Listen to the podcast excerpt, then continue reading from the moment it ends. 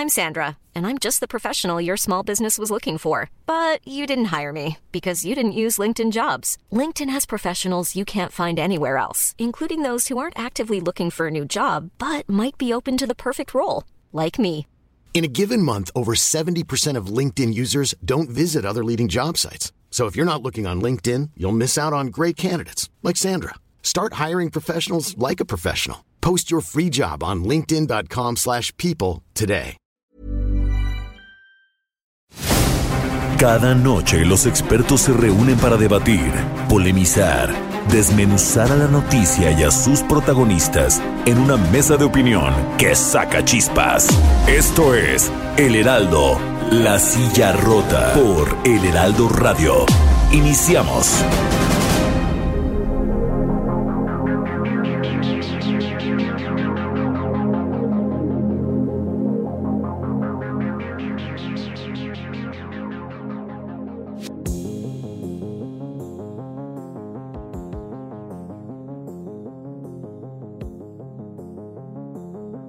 Muy buenas noches, bienvenidas, bienvenidos a esta mesa de opinión El Heraldo de México, La Silla Rota. Y este jueves, como cada semana, pues también doy la bienvenida a mi colega y amigo Jorge, Jorge Ramos, quien nos va a contar de qué va la mesa de esta noche. Jorge, buenas noches. Alfredo Auditorio, ¿qué tal? Muy buenas noches, eh, sean ustedes todos bienvenidos. Pues sí, fíjate que en, las últimas semanas, eh, y bueno, ya lo comentábamos en el programa anterior de la semana pasada, que este eh, septiembre pues arranca con, con, mucha efervescencia generalmente, ¿no? El, el, movimiento político pues arranca el periodo de sesiones, es el informe. El es proceso electoral. El, el proceso 7. electoral que empieza el, el próximo lunes, eh, eh, y en fin, el, presupuesto, ¿no? Que también ya viene en camino. Pero fíjate que hubo un tema que en las últimas semanas se ha estado, este, pues causando, pues mucho escosor, ¿no? Así es. El presidente Andrés Manuel Observador eh, eh, metió el tema, ¿no? En la agenda, el tema de juzgar o no a los expresidentes y bueno, pues una consulta, en fin, eh, no todos los expresidentes, por supuesto, están en, en, la mira, ¿no? No son todos, está no Salinas, todos. ¿no? Calderón, este Peña Nieto, yo tengo mis dudas si van sobre Peña Nieto, pero bueno, este por ahí va la, la, el asunto. Y bueno, pues muy emocionados, ¿no? Entusiastas, eh, muchos seguidores de la 4T se lanzaron pues, a las calles a recopilar firmas, los vimos el fin de semana. fin. En el Congreso, ¿no? Están apuntalando el tema. Ahí y, vienen las iniciativas, de hecho. Ahí vienen las iniciativas. Eh, el punto es, eh, Alfredo Auditorio, es constitucional lo que se está haciendo, es un recurso político, hay posibilidades reales, es solo un juego de espejos. Así que como aquí estamos jugándole con el tema, ¿no? Muy bien, eh, yo creo que tenemos precisamente en la línea telefónica a alguien que nos va a ayudar a disipar las, estas interrogantes, estas dudas. Y bueno, damos la bienvenida al ministro en retiro de la Suprema Corte de Justicia de la Nación, José Ramón Cosío. Eh, ministro, gracias, buenas noches por estar eh, con nosotros ahora. Al contrario, gracias a ustedes por la, por la invitación. Muchísimas gracias, ministro. Y bueno, fíjate, vamos a escuchar, Alfredo Auditorio, eh, ministro, vamos a escuchar a Sergio López Ayllón, eh, él es el director general del CIDE, quien, bueno, nos hace un comentario sobre este tema. Escuchemos. La consulta popular en torno a juzgar a los expresidentes tiene, a mi juicio, serios problemas constitucionales. El primer problema es que la persecución de un delito no puede estar sujeto a una consulta popular. Si una fiscalía determina que existen elementos para perseguir a una persona, lo tiene que hacer de oficio con independencia de que haya o no haya un mandato popular. Del mismo modo, si no encuentra elementos para iniciar una carpeta de investigación, aunque haya un mandato popular, no podría hacerlo, pues violaría derechos humanos fundamentales de los expresidentes. En otras palabras, el ejercicio de una consulta popular no puede determinar si procede o no procede una investigación de carácter penal. El segundo problema es que de acuerdo con el texto constitucional, las consultas populares vinculan a los poderes legislativo o ejecutivo. Me parece que existen serias dudas respecto a la posibilidad que una consulta popular vincule a un organismo con autonomía constitucional como es la Fiscalía General de la República o incluso al Poder Judicial de la Federación o de las entidades federativas. Tercer problema tiene que ver con la fecha. La Constitución establece que estas consultas deben de realizarse el primer domingo de agosto. Lo anterior implica que la consulta no puede realizarse la fecha que determine cualquier persona, ni lo puede determinar la Suprema Corte, simplemente porque esto no está dentro de sus atribuciones constitucionales. En otras palabras, me parece que la propuesta de hacer una consulta sobre este tema tiene más un carácter político que uno jurídico, y me parece que hacerlo violentaría algunos principios constitucionales fundamentales. Bueno, y escuchamos a, Sergio López Ayllón eh, hacernos un comentario sobre este tema. Y eh, pues, ministro en retiro, José Ramón Cosío, ¿ante qué estamos en este tema? ¿Se trata de una estrategia con miras a las elecciones del 2021? ¿Tiene sustento jurídico? ¿Viable? ¿Viable? ¿A qué estamos jugando? Yo, yo la parte política la desconozco, yo no estoy en estas actividades, yo estoy ahora como, como profesor, estoy escribiendo mis artículos, dando mis clases, básicamente. Entonces la parte política, sí, con toda franqueza, no, no, no, no se las puedo contestar, pero la parte jurídica y constitucional sí. El artículo 35 de la Constitución establece cuáles son los derechos de los ciudadanos y sus obligaciones. Y ahí dice que en la fracción octava, que es participar en las consultas ciudadanas que se convoquen, primer elemento. Eh, estas consultas siempre, siempre tienen que ser determinadas por el Congreso de la Unión, por las dos cámaras del Congreso de la Unión, por mayoría simple de sus integrantes, es decir, eh, establecido el quórum de asistencia con 251 diputados o más, y en el caso de los senadores con la mitad más uno de los 128, se necesita una votación simple para poder convocar a una consulta. La solicitud de consulta la puede hacer el presidente de la República, solo él, no necesita de nadie más, de, sus miembros de su gabinete ni ninguna condición adicional. El 33% de la Cámara de Diputados, de los integrantes de la Cámara de Diputados, el 33% de la Cámara de Senadores o una recolección de firmas de una solicitud hecha por eh, al menos el 2% de la lista nominal de electores del país. Esto da alrededor de 1.600.000 eh, personas en Más números, menos, Bueno, entonces, se puede hacer esa solicitud y la idea es que se le pregunte a la ciudadanía si está dispuesta o no a eh, tomar una determinada decisión. Estos ejercicios hay que recordarlos, se suelen hacer con una pregunta, las personas van y votan, votan el primer domingo de agosto, es el único día que está establecido para la Constitución, con lo cual no puede ser el día de la elección, como se ha mencionado, y ese día primero de agosto, el primer domingo de agosto se vota y la respuesta es sí o es no. Ahora bien, la Constitución permite que se haga consulta sobre cualquier materia. Lo único que hace es establecer algunas prohibiciones cuáles son las prohibiciones que se consulte sobre temas de derechos humanos, sobre garantías de los derechos humanos, básicamente el juicio amparo, sobre los principios fundamentales del Estado mexicano, República Democrática Representativa, laica y federal, sobre obras que se están construyendo, sobre presupuesto de egresos o finanzas públicas en general, obras que se están desarrollando o em, eh, también se permite eh, o la condición de las Fuerzas Armadas básicamente. Entonces estas son las previsiones. Una vez que se hace eh, esa, esa, que se formula la pregunta, la Suprema Corte de Justicia tiene que calificar su constitucionalidad. Es decir, la Corte podría decir, esta pregunta o esta cuestión cae dentro de alguna de las previsiones y por lo mismo no va a poderse llevar a cabo. Y finalmente, si se tiene 40% o más de las de, votos favorables de las personas que hayan participado en la consulta, se puede considerar que hay una vinculación eh, eh, al poder legislativo, al poder ejecutivo o a los órganos competentes. Muy bien. Entonces, con estos elementos, ya, bueno, la última cuestión, el, órgano que organiza toda esta eh, tramitación, todos estos procesos, es el Instituto Nacional Electoral. Entonces, teniendo a la vista toda esta mecánica, voy a decirlo así, de la consulta, preguntémonos cuál es la cuál sería básicamente la pregunta. Creo que la pregunta sería, ¿pueden ser procesados los presidentes de la República o deben ser procesados los presidentes de la República? Esa pregunta, desde mi punto de vista, cae en una prohibición constitucional. ¿En cuál? A ver. En la de los derechos humanos porque en este país nadie puede ser procesado, nadie puede ser juzgado, sino con la satisfacción de todos los elementos que están previstos en, la Constitución. Es decir, nadie puede ser sometido a un proceso sin que se satisfagan los requisitos procesales.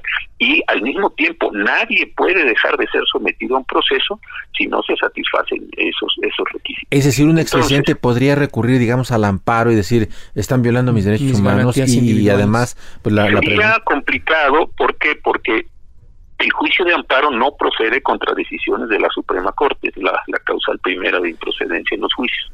Entonces, si la Suprema Corte dijera que efectivamente se puede hacer una consulta para someter a proceso o para abrir un proceso a los, a los expresidentes, creo que esa decisión de la Suprema Corte ya no sería revisable internamente. Se podría ir a la Corte Interamericana de Derechos Humanos, por primero se va a la Comisión Interamericana con sede en Washington eh, y después a la Corte Interamericana con sede en San José de Costa Rica. Pero ahí es donde está el problema interesante. Puede violarse, pueden, eh, más bien que violarse, puede determinarse la condición procesal de una persona en una consulta popular, vamos a suponer que el 100% de la población dijera, sí, que se someta a los, todos los expresidentes a proceso. Muy bien. El fiscal general está obligado a hacer caso a esa consulta popular, desde mi punto de vista no supongamos que el fiscal general consignara su carpeta de investigación al juez. El juez tampoco está obligado, desde mi punto de vista, a darle trámite al resultado de esa consulta. Entonces, aquí hay varios problemas. ¿Por qué? Porque yo insisto, determinar si una persona es sometida o no a proceso mediante el voto popular me parece que es eh, contrario a todo el sistema de derechos humanos que está previsto en la Constitución. Y hay una cuestión muy importante para que no se vaya a malentender lo que yo estoy diciendo. Para someter hoy a un expresidente de la República no se necesita en modo alguno una consulta popular. Hoy la Fiscalía General de la República o alguna de las fiscalías locales o procuradurías locales, si el delito fuera de carácter local, hoy pueden iniciar una investigación, hoy pueden abrir una carpeta de investigación, hoy pueden consignar una, una, una, carpeta de investigación ante un juez. Eh, ministro. No, hay ningún privilegio ciudadano jurídico a ninguno de los expresidentes. Entonces, la consulta se puede, y, es desde mi punto de vista redundante. Si hay elementos para procesar, que se ejerzan hoy mismo. Si no hay elementos para procesar, pues entonces ¿para qué vamos a una consulta? Ahora, hay que recordar que hay dos tipos de formas o de dos tipos de delitos en México. Los que se persiguen de oficio, este es el por el mero conocimiento de las autoridades, pensemos en el caso de un homicidio, se encuentra un cadáver, el Ministerio Público sin preguntarle a nadie abre la investigación. Y los otros se llaman delitos de querella, y estos delitos de querella son donde alguna persona resultó víctima, está afectada por, por estos, por una conducta ilícita. Esta persona va al Ministerio Público, presenta su, su querella, se abre la investigación y procede. Entonces, si hoy alguien quisiera abrir una carpeta de investigación por, por querella, lo puede hacer hoy mismo, ¿eh? insisto, no hay ningún privilegio. Y si se quisiera hacer por denuncia, eh, por de oficio, pues están abiertas todas las posibilidades. Lo que nos podemos encontrar es un conflicto institucional donde la Suprema Corte dijera que efectivamente no se puede abrir, eh, no, tiene ningún, no, no se puede llevar a cabo la consulta porque se está violando un derecho humano. Ministro, déjame preguntarte una cosa. Eh, Por favor. Eh, em, ya dices tú que en cuestiones políticas pues tú no sabes cuál es la intención, pero el hecho de que en este momento se pueda enjuiciar a un presidente sin intervención de ninguno de los otros poderes, ni del legislativo ni del judicial en términos de controversia, eh, parecería, incluso algunos consejeros del INE dicen, nosotros tampoco tenemos nada que ver en este asunto, es un tema que tiene que resolver la Corte. La ruta que están siguiendo parece sí le sí le agrega un, le da un ingrediente muy político. Eh, político sí. o, sea, ¿Qué, interpretación nosotros le podíamos dar a esto? Porque parece que también digo, desde, desde Palacio Nacional están haciendo las cosas como para que alargar un poco el tema y también para que tenga un efecto político. Legalmente eh, están sentadas las bases para que se pueda proceder. ¿Crees tú que, yo, creo que se quiso en un determinado momento unir la elección de junio del año que entra, que se renueva la Cámara de Diputados, varias gubernaturas pues de los estados, pero claro, ojo, ¿eh? no se puede llevar a cabo el mismo día la, la, la elección y, la consulta popular. ¿eh? La elección está prevista para junio y la consulta popular tiene que ser el primer domingo de agosto. Esto está señalado por la Constitución. Entonces, bueno, pues a lo mejor tiene un efecto, pero igual tampoco lo tiene porque no se pueden celebrar el, mismo día. Entonces, ahí hay un problema. Y la otra cuestión, hay que recordar que en, el, en nuestro país la Procuraduría General de la República desapareció. La Procuraduría sí era una dependencia del Poder Ejecutivo Federal, el presidente de la República nombraba y removía libremente al procurador, pero con el cambio constitucional hacia la Fiscalía General de la República, esta adquirió completa autonomía constitucional. Entonces, no es posible suponer que el presidente le dé instrucciones al, fiscal general de la República. Hoy en día es el doctor Manero, pero en el futuro puede ser cualquier otra persona. Entonces, ahí también hay un problema constitucional, insisto, muy serio. ¿Por qué? Porque la, la fiscalía tiene la completa autonomía para decir, yo, fiscal general de la República, órgano constitucional autónomo, con mis agentes del Ministerio Público, considero que hay o no hay elementos para perseguir criminalmente o penalmente a cualquiera de los expresidentes de la República. Y tan malo sería que el procurador o el fiscal, perdón, ejerciera una acción sin tener los elementos como dejara de ejercerla teniendo los elementos y luego vamos a un juez de control, acuérdense ustedes. el Ministerio Público consigna la carpeta y el juez dirá, oiga, con estos elementos que usted me trajo, yo no considero que pueda dictar las órdenes ni abrir un proceso. Y después todavía hay que ir con un juez de audiencia que es distinto a este juez de control para que considere si estos elementos se dieron o no se dieron. La verdad es que yo creo que sí estamos, este ministro, en, en un asunto totalmente politizado, político, porque, eh, por ejemplo, hay otro elemento. Eh, ya el INE dijo que eh, pues realizar una consulta eh, que como bien señalas tiene que ser en el primer domingo de, agosto, eh, pues prácticamente sería como organizar otra elección, y, y, no hay recursos para hacerlo. Este, o sea, hay la intención de, de socavar la credibilidad del INE, de o sea, de tacharlos de conservadores por no querer hacer esta, esta, esta, esta consulta. O sea, ¿cómo lo ves? A mí, a, mí me parece ahí lo siguiente. Eh, el INE, desde luego, tiene que organizar las elecciones para, para junio. Estas van en primer lugar. Y en segundo, me parece que el hecho de que se haya hecho eh, una separación entre eh, la elección para integrar las cámaras representativas del país, locales y federales, y, y adicionalmente y por separado llevar a cabo una consulta es precisamente la idea de que no se contaminen los, dos, los dos procesos porque si no me parece esto tendría un carácter plebiscitario en términos jurídicos ¿eh? entonces me parece que la idea es primero integremos a los órganos de representación popular nacional y local muy bien y después Dos meses después, si quieren y si se dan las condiciones, abramos el proceso de consulta, pero son dos, dos episodios electorales completamente distintos. Yo desconozco si el, el, el INE tiene o no tiene los recursos económicos, pero primero va el de la elección, ya ya estamos ya estamos iniciando el, proceso el lunes arranca. Exactamente, arranca el lunes, hay que dar dinero, se está discutiendo cuánto dinero se le va a dar a los partidos, vi que el diputado los nuevos, pensaba hacer alguna iniciativa en ese sentido. Ahí hay una discusión, uno. Dos, hay una discusión muy interesante en relación con el INE y es si se va a poder llevar a cabo la elección ese día porque pues no sabemos cómo vamos a estar con COVID, si vamos a tener un rebrote, no rebrote, o la segunda ola o la tercera. Tercero, hay que definir cuáles son las condiciones, y este es un tema muy interesante que casi nadie ha analizado, hay que definir cuáles son las condiciones eh, bajo las cuales los diputados pueden presentarse a reelección. ¿Tienen que renunciar al cargo o no? Pueden seguir ejerciendo su cargo y desde ahí eso va a tener un, significado importantísimo para el año que entra y casi no lo he visto. Entonces creo que va a ser una elección eh, técnicamente estoy hablando solo de eso, muy competida, muy complicada, hay que capacitar a muchísimas personas, hay que establecer medidas de sanidad, en las casillas no podemos tener los apelotanamientos que hemos tenido en otros momentos, es decir, hay que hacer un montón de trabajo este, técnico para poder satisfacer la elección, pero ahí termina en, en, en junio. Después vienen dos meses.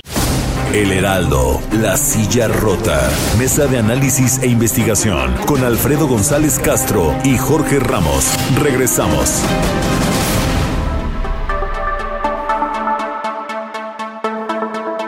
Sí, ¿qué tal? Buenas noches, eh, eh, auditorio, eh, Alfredo. fíjate que la, la cadera de Eva es un proyecto dentro de la silla rota que impulsa los temas de género Eh, y bueno, hemos iniciado una serie de entrevistas con eh, mujeres líderes en distintos ámbitos para que nos hablen eh, justamente de, estos delicados asuntos que hemos visto eh, las cómo han incrementado no las agresiones un tema muy delicado y muy interesante porque tenemos una visión diferente así es y, y, la verdad es que bueno se puede abordar desde distintas aristas y bueno en esta ocasión Diana Juárez que es la editora de la cadera de Eva eh, pues entrevista a la ministra Yasmín Esquivel Moza. Hoy, hoy tuvimos este a un, ex ministro, un ministro en retiro. Un ministro y una, y una ministra en, funciones. Eh, hablando sobre temas de género. Es, es, interesante el punto de vista que ella nos dice, como ella ha sido víctima ¿eh? en, su, en su carrera, en su ejercicio. y, y, cómo está viendo las cosas y lo que ella dice, ella sí le gustaría ver una presidenta de la Corte y una presidenta de la República, ¿eh, mujer? Vamos a escuchar. Bien, vamos a escuchar. Pues primero, ministra, muchas gracias por aceptar la entrevista. Eh, pues nos interesa principalmente saber si alguna vez te imaginaste como ministra. Eh, mire, Diana, eh, mi carrera inició hace más de 30 años en el servicio público. tenía yo muy claro desde que iba en la preparatoria que quería ser abogada, quería velar por los derechos de las personas. No tenía claridad en ese momento si en el servicio público o como abogada privada, pero sí tenía deseos de estudiar leyes, de estudiar derecho, y así lo hice y al terminar la carrera tuve la oportunidad de entrar al servicio público en la delegación Coyoacán. Eh, hace en 1986 aproximadamente, en 1986-85, y ahí inicia la carrera en el servicio público donde trabajé con, en diferentes delegaciones políticas, Después trabajé también en el, instituto, en el Infonavit, más tarde en la Procuraduría de Justicia de la Ciudad de México. Y en todo este camino, a lo largo del servicio público, en el año 2000 yo tomo la decisión de dedicarme a la carrera jurisdiccional. Ya no, en el servicio público sí, pero ahora desde eh, el ámbito de la impartición de justicia. Había estado en el Ejecutivo Federal, en el Ejecutivo Local, en el Legislativo Federal, en el Legislativo Local y pues ahora ingresé a, la impartición de justicia. En el año 2000 ingreso como secretaria de Estudio y Cuenta de la presidencia del Tribunal Superior Agrario. Eh, más tarde, en el año 2004, el presidente de la República en ese entonces me propone para ser magistrada en los tribunales agrarios cargo que el Senado de la República me aprobó por unanimidad. Después, en el año 2009, ingreso a trabajar en el Tribunal de Justicia Administrativa de la Ciudad de México, propuesta por el entonces jefe de gobierno, y en el 2015 soy ratificada como magistrada en el Tribunal de Justicia Administrativa en la Sala Superior como, eh, y por la Asamblea Legislativa también aprobada por unanimidad en toda esta carrera en el servicio público, pues efectivamente eh, he convivido mayormente con hombres, con personas del sexo opuesto y, bueno, pues así ha transcurrido. Y justamente cuando en 2004 eh, llego a ser magistrada, en ese momento pensé, contestando su pregunta, Diana, en ese momento pensé en que pudiera ser algún día ministra de la Corte, pero solamente pasaba por mi mente, sin embargo era algo que finalmente se pudo lograr y, se, llegó hasta el año 2019, es decir, 15 años después de cuando siquiera lo imaginé. Anteriormente nunca me lo había imaginado, no pensé que llegara a este cargo tan importante que es en la Suprema Corte de Justicia de la Nación, un tribunal, el más alto tribunal del país, donde eh, se ven todos aquellos asuntos de importancia, de relevancia para el país, todo lo que es el control de la constitucionalidad, de las normas, todas esta, estas funciones que se llevan a cabo en el tribunal en la Suprema Corte de Justicia de la Nación, pues nunca me imaginé que las iba a desempeñar y la primera vez que lo pensé fue en el año 2004, cuando fui magistrada federal en materia agraria. Oye, y en todo este camino, eh, ¿tuviste como algunos obstáculos o enfrentamientos por cuestión de género? como que tuviste que esforzarte de más o tú sentías algo extraño que ahora puedes identificar que era una discriminación por género, por decirlo así? Bueno, realmente eh, a mí lo que me ha ayudado mucho para poder superar esos obstáculos que sí existen, sí existe esta diferencia entre mis compañeros hombres y yo. Me ayudó mucho el estudiar los expedientes, el prepararme, el capacitarme. Esto me permitió que pudieran ellos, eh, yo lograr el respeto de ellos ante la función que desempeñaba. Tan es así que fui la presidenta del Tribunal de Justicia Administrativa en enero del 2012 y desempeñé, me desempeñé como presidenta del tribunal hasta el año 2019 en que eh, fui nombrada en la terna por el presidente de la República para ser ministra de la Corte. Estuve cerca de un poco más de seis años como presidenta del Tribunal de Justicia Administrativa, nombrada por mis compañeros de género, con mis compañeros varones. Entonces, esto lo logré gracias a esa disposición siempre de escucharles, gracias a esa disposición de estar en un diálogo de respeto, en un diálogo a la altura de lo que exigía la función en ese momento. Así es como yo logré el respeto de mis compañeros. Sin embargo, de entrada, pues la pregunta es, si existe discriminación, pues sí existe, pero pues podemos romper esas barreras y una de las formas como en mi caso ha sido donde yo he podido romper ello es en la medida en que vamos estudiando cada uno de los asuntos, cada capacitándonos en todos los temas nuevos que hay porque pues las leyes no son estáticas, el derecho no es estático, va cambiando.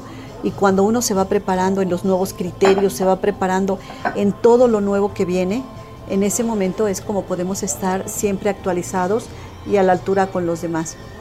Hoy en la Suprema Corte de Justicia de la Nación, Diana, tenemos eh, tres, de los 11 integrantes que somos, tres somos mujeres y ocho hombres. Y debo comentar que sí, efectivamente todavía existe una diferencia importante. Y debo comentar que en cerca de 200 años ha habido aproximadamente 500 ministros y yo soy la número 12 en la historia de la Suprema Corte de Justicia de la Nación. Eh, únicamente se ha nombrado y una compañera ministra, eh, la ministra Margarita Ríos, que fue nombrada después de mí, ella es la número 13. Entonces, solo 13 mujeres en cerca de 500 varones que ha tenido como ministro de la Suprema Corte de Justicia. Por supuesto que la diferencia es infinita y este dato que les doy demuestra lo que ha sido eh, históricamente la Corte. Pero bueno, también debo comentar que los dos últimas vacantes de ministros de la Corte han sido cubiertos por mujeres, que es mi caso y el caso de mi compañera la ministra Ríos Farhat. Dos han sido, han sido cubiertas por dos mujeres y eso me parece que es un tema importante, que es un tema relevante. Inclusive recientemente hemos visto nosotros que eh, hoy existe prácticamente paridad en el gabinete, en el Ejecutivo Federal. Existe paridad y ya por disposición constitucional en las cámaras, en la Cámara de Diputados y en la Cámara de Senadores. Pero gobernadores no en gobernadores no, efectivamente, y en el Poder Judicial apenas tres de 11 ministros. Entonces, la brecha es grande, sí lo es, lo es aún. en el caso de las juezas y las magistradas, estamos alrededor del 20 o 22% del número de juezas y de magistradas titulares en cada uno de los juzgados y tribunales del país a nivel federal. Todavía falta mucho, es un 22%. La cifra es menor para llegar a una paridad en el caso del Poder Judicial Federal. Sin embargo, debo decirles que en el Poder Judicial Federal ha habido acciones afirmativas, es decir, concursos exclusivos para mujeres, para que haya más mujeres que puedan accesar a los cargos de juezas y magistradas. En ocasiones escuchamos decir que hay mitad hombres y mitad mujeres en el Poder Judicial Federal. Sí, pero como titulares de juzgado y titulares de tribunales, solamente el 22. Entonces ahí todavía hay un camino importante que, llevarse a cabo. Eh, ahorita se están llevando a cabo los, los nuevos procesos de concursos y selección de titulares para los que van a ser los juzgados federales en materia laboral y tribunales en materia laboral. Para estos juzgados, se ha dispuesto la mitad hombres y la mitad de mujeres para accesar a los nuevos cargos en los procesos que actualmente se llevan de la creación de nuevos órganos del Poder Judicial Federal. Eso nos parece fundamental. Son cerca de 46 cargos, 23 van a ser para hombres, 23 para mujeres. Están ahorita los procesos, están los concursos. Pero hay algo importante que me gustaría señalar. ¿Por qué en el Poder Judicial Federal hay tan pocas mujeres? En ocasiones lo que sucede es que la mujer no participa en los concursos porque eh, la van a adscribir a un lugar diferente a su residencia. La pueden adscribir a un lugar diferente de su residencia, donde, donde esté la vacante que se ha generado de juez o magistrado. Entonces la mujer, si tiene un entorno familiar que tiene que estar presente, porque tiene los hijos, porque tiene los padres que está cuidando, que tiene que estar pendiente de los hermanos, en fin, su entorno familiar no le permite salir del lugar de residencia, pues ¿qué es lo que está pasando? Que la mujer dice, no participo porque me van a cambiar de residencia, me van a enviar a donde se encuentre la vacante y yo voy a tener que salir de la residencia donde estoy y en ocasiones no se pueden llevar pues a toda la familia para, para, el, nueva, para el nuevo lugar donde se les asigne la, la función. Entonces, todo esto ha hecho que la mujer también se quede atrás. Para el hombre es diferente el hombre participa en el concurso, gana y si le toca en una residencia, en un lugar diferente a su residencia, pues se traslada o va los fines de semana a ver a la familia, pero eh, como quiera que sea así, eso ha avanzado en que haya más hombres que mujeres. y en este sentido, tú has hablado de la sensibilidad de perspectiva de género. Y aquí me surge una pregunta, ¿tendría que cambiar también los concursos o los espacios que hayan, por ejemplo, que si la mujer vive en Veracruz, los cargos que se den ahí se piense para una mujer, que creo que hay una iniciativa de ley para eso, ¿no? Que haya como un ajuste, no recuerdo el nombre, pero eh, tú qué nos dirías, ¿tendría que cambiar también en este sentido un poco la ley, tomando en cuenta todas estas condiciones de de mujer, o sea, no de mujer, perdón, de género, o tendríamos que cambiar también la perspectiva como sociedad de las labores de cuidado? Que es una pregunta muy compleja, pero ¿cómo podríamos avanzar en este sentido para que las mujeres tuvieran mayor oportunidad? Tenemos un tema en la sociedad que es un tema estructural. Es un tema donde tenemos que romper roles de género. ¿Qué romper roles de género? Que algunas de las actividades que hoy desarrollamos las mujeres también puedan los hombres participar en el desarrollo de las mismas, en el cuidado de los niños, en la atención a las tareas, el cuidado de los padres. En esta función puedan participar también los, los hombres. Sin embargo, me parece que eh, el tema es sobre la idiosincrasia que tenemos con relación al otro género o la forma en que culturalmente nos han eh, educado para poder eh, tener esta función desde la casa misma.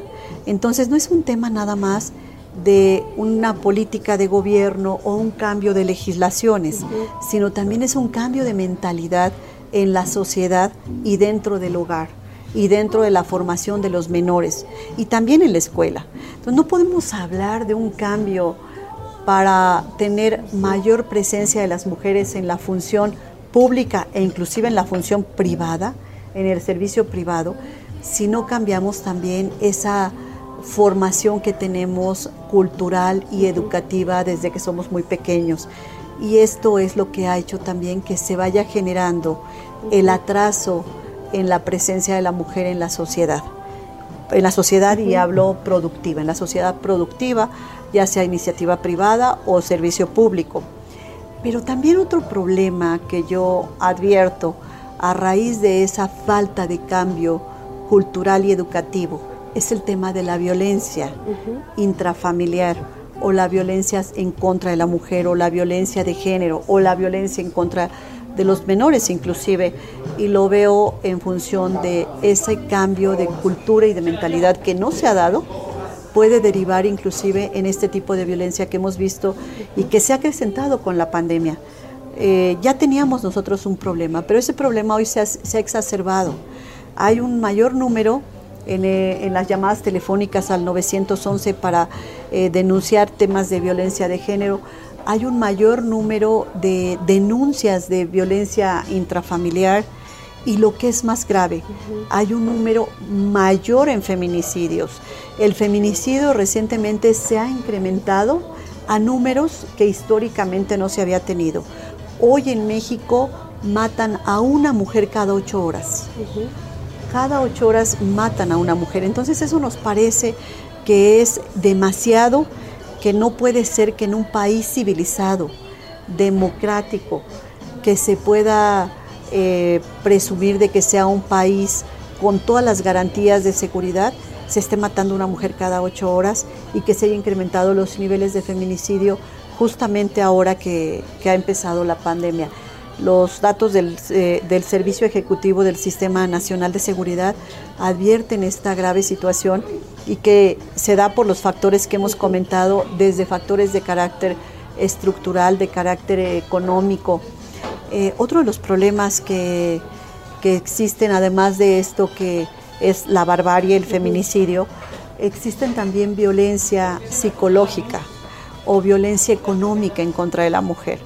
Cuando a la mujer se le somete económicamente por una cuestión de finanzas dentro de la familia, eso también le puede generar a la mujer eh, esa violencia que existe desde el punto de vista económico, desde el punto de vista eh, psicológico también, cuando es eh, afectada en su integridad como persona, en su dignidad, cuando no hay valores para que la mujer pueda ser respetada en la sociedad. Entonces, considero que para lograr el respeto que exigimos al interior del núcleo familiar y también hacia afuera del núcleo familiar, que es en la sociedad, y luego en el servicio profesional, pues sí definitivamente necesitamos avanzar en esa educación como sociedad, como familia y como mujeres. Yo tengo un par de dudas, ministra.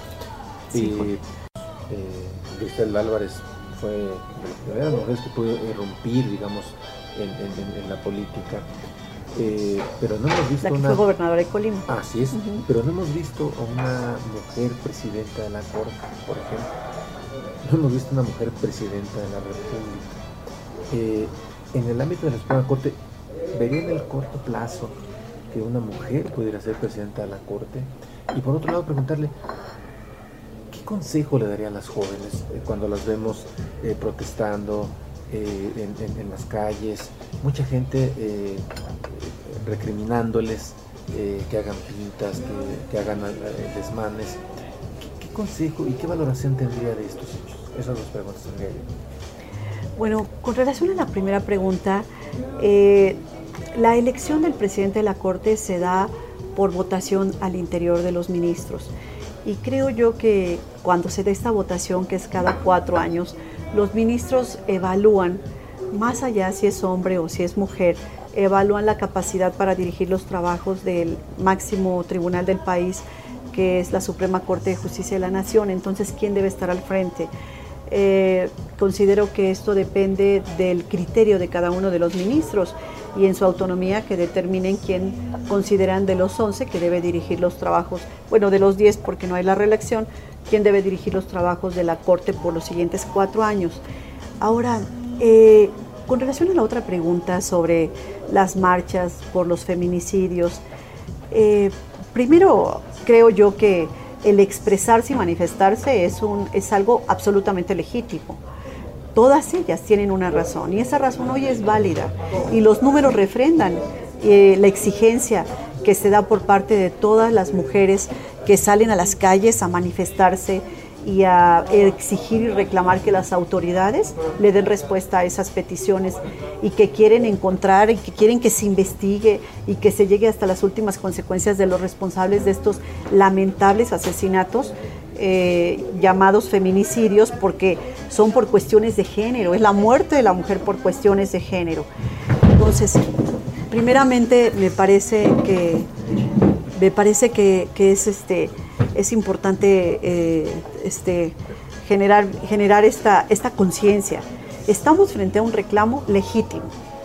Es una exigencia legítima y las mujeres salen a las calles en un derecho que tienen de manifestarse. Ahora, hay que ver cuál es la cuestión por la que están saliendo. Hay razón absolutamente cierta, porque hoy se tiene que capacitar tanto al primer respondiente, que viene siendo la policía, ya sea municipal o la policía federal, en el tema del feminicidio. tener una policía especializada en el tema del feminicidio.